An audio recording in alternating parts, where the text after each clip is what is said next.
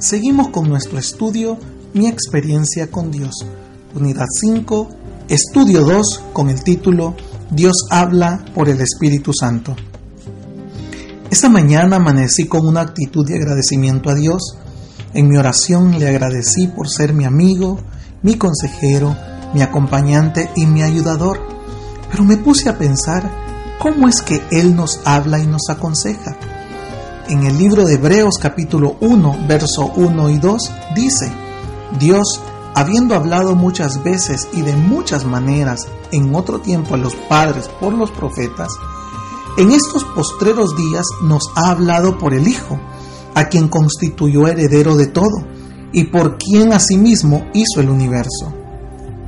En lecciones anteriores hemos aprendido que Dios nos ha venido hablando en el Antiguo Testamento Dios habló de muchas maneras diferentes.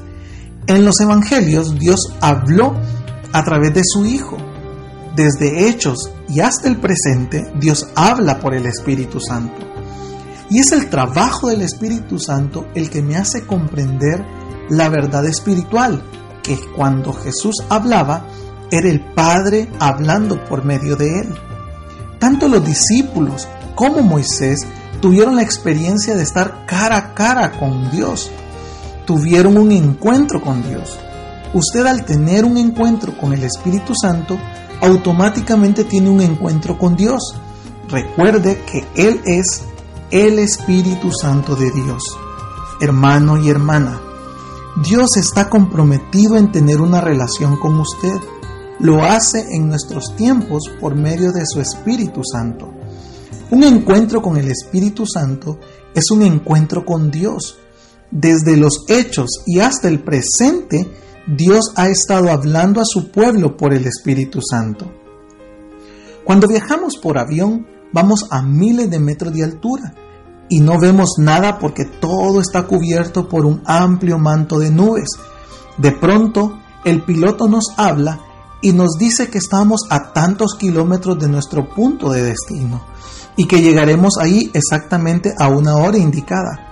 ¿Cómo sabe dónde estamos y mucho menos cuándo aterrizaremos en una ciudad? La respuesta está en el equipo electrónico instalado en la parte superior del avión. Aquello no es obra de imaginación, sino de auténtica dirección. El hombre precisa siempre de orientación y para lograr, lograrlo se sirve de mapas, brújulas y equipos electrónicos.